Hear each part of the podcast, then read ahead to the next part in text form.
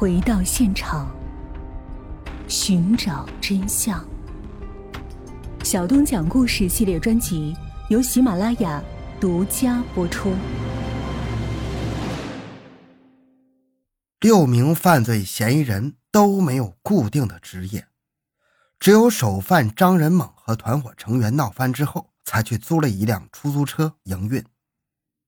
二张和王吕四人都是机床厂的子弟，是从小一起玩到大的同学朋友。吕和劳是劳教场里所结识下的狱友，先天的关系，后天的条件。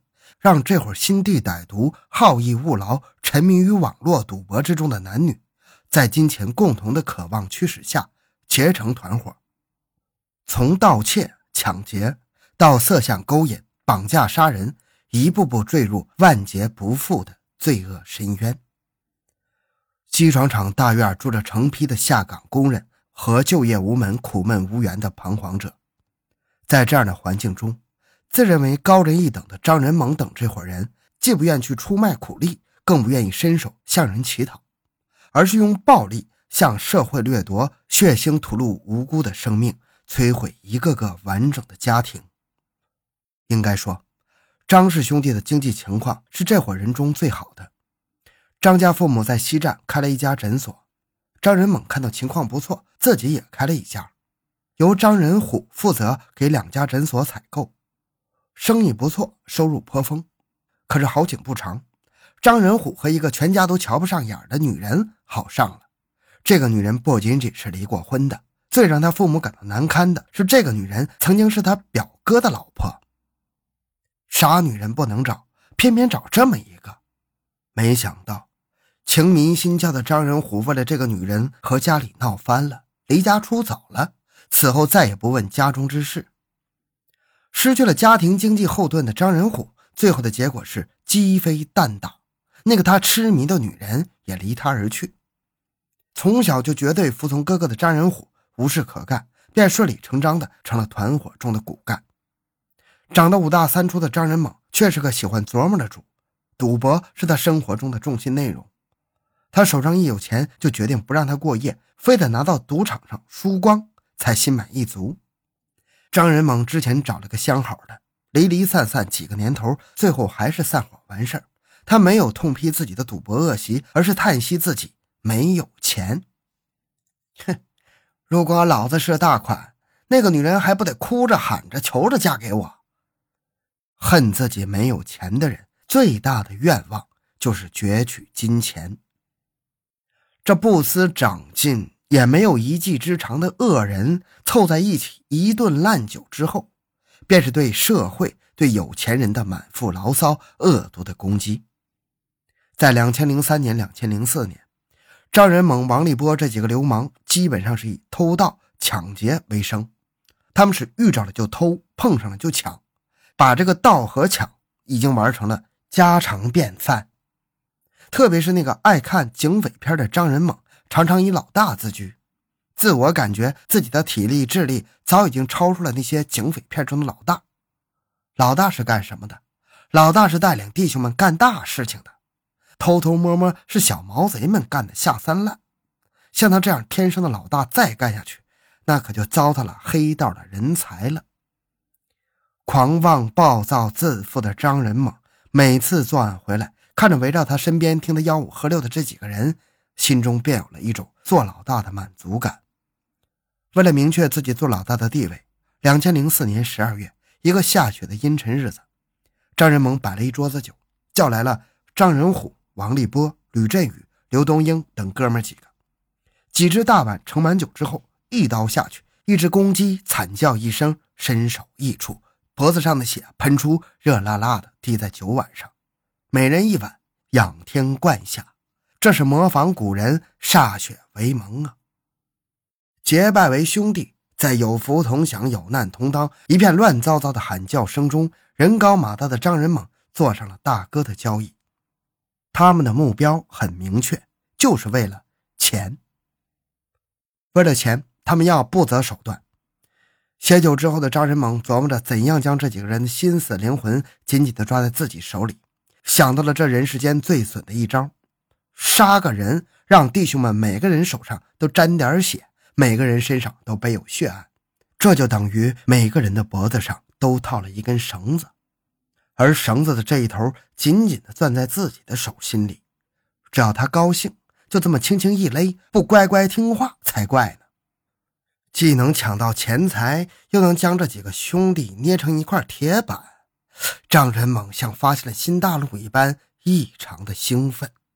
就按照这条路走，这才是我黑道老大要走的路。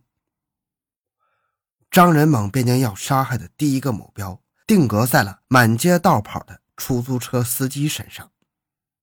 张仁猛的想法是，杀了人之后。再用那司机的车将司机的尸体运到黄河里抛掉，不留半点痕迹。二零零五年元旦刚过，迫不及待的张仁猛便将抢劫、杀害出租车司机的想法和他那几位兄弟透了风。没想到他的亲兄弟张仁虎是第一个跳出来反对的。大哥，搞钱的路数多着呢，为啥要杀人呢？杀了人一旦被抓，我们一个也活不了啊！你懂个屁！谁不知道来钱的路数多着呢？谁又不知道一旦被抓就全完蛋呢？问题是你大哥把一切都给你们算计好了，咱们做的人不知鬼不觉，让他们谁都抓不住我们。现在你要做的就是把你的臭嘴给我闭住，让你干啥你就干啥。张仁虎的害怕，还是让心狠手辣的张仁猛有了后顾之忧。之后。凡是杀人动手的时候，张仁猛总是找个借口把张仁虎支开，让他干一些跑腿打杂的事情，以免东窗事发。他担心有一天万一将他张家兄弟一锅端了不说，还全都判了死刑，那就是他这个做大哥、做老大的考虑不周了，总得给老张家留条根儿吧。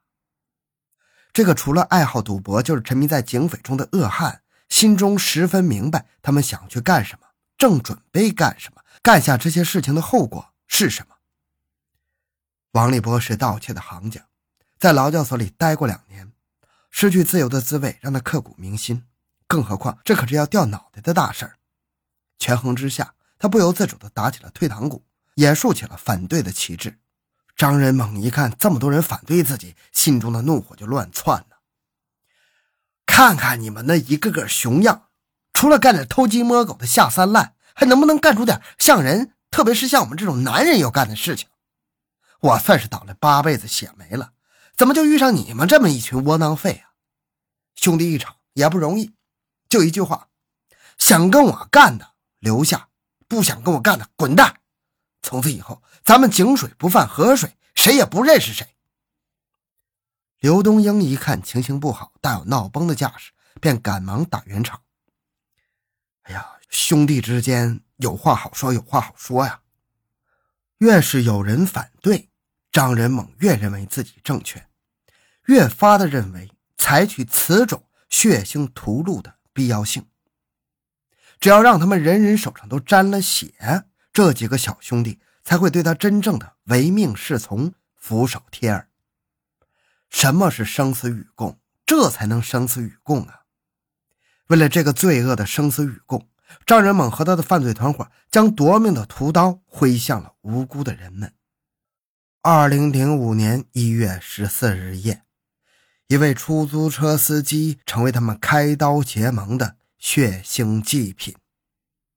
一脚油门，便将那辆出租车一直开到大雁滩的黄河边，之后又扒光了遇害者的衣物，将他的尸体狠狠抛进了黑暗冰冷的黄河水中。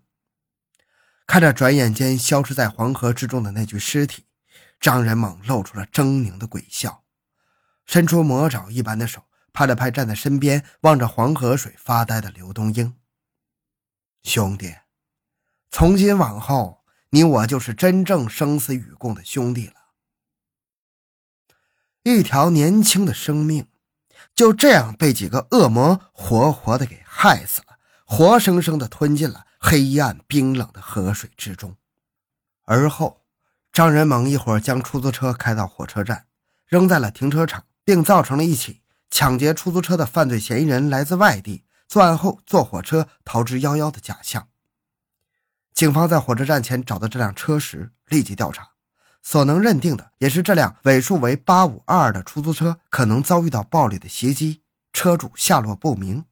因为再找不出其他的证据支持，暂时将其定为失踪。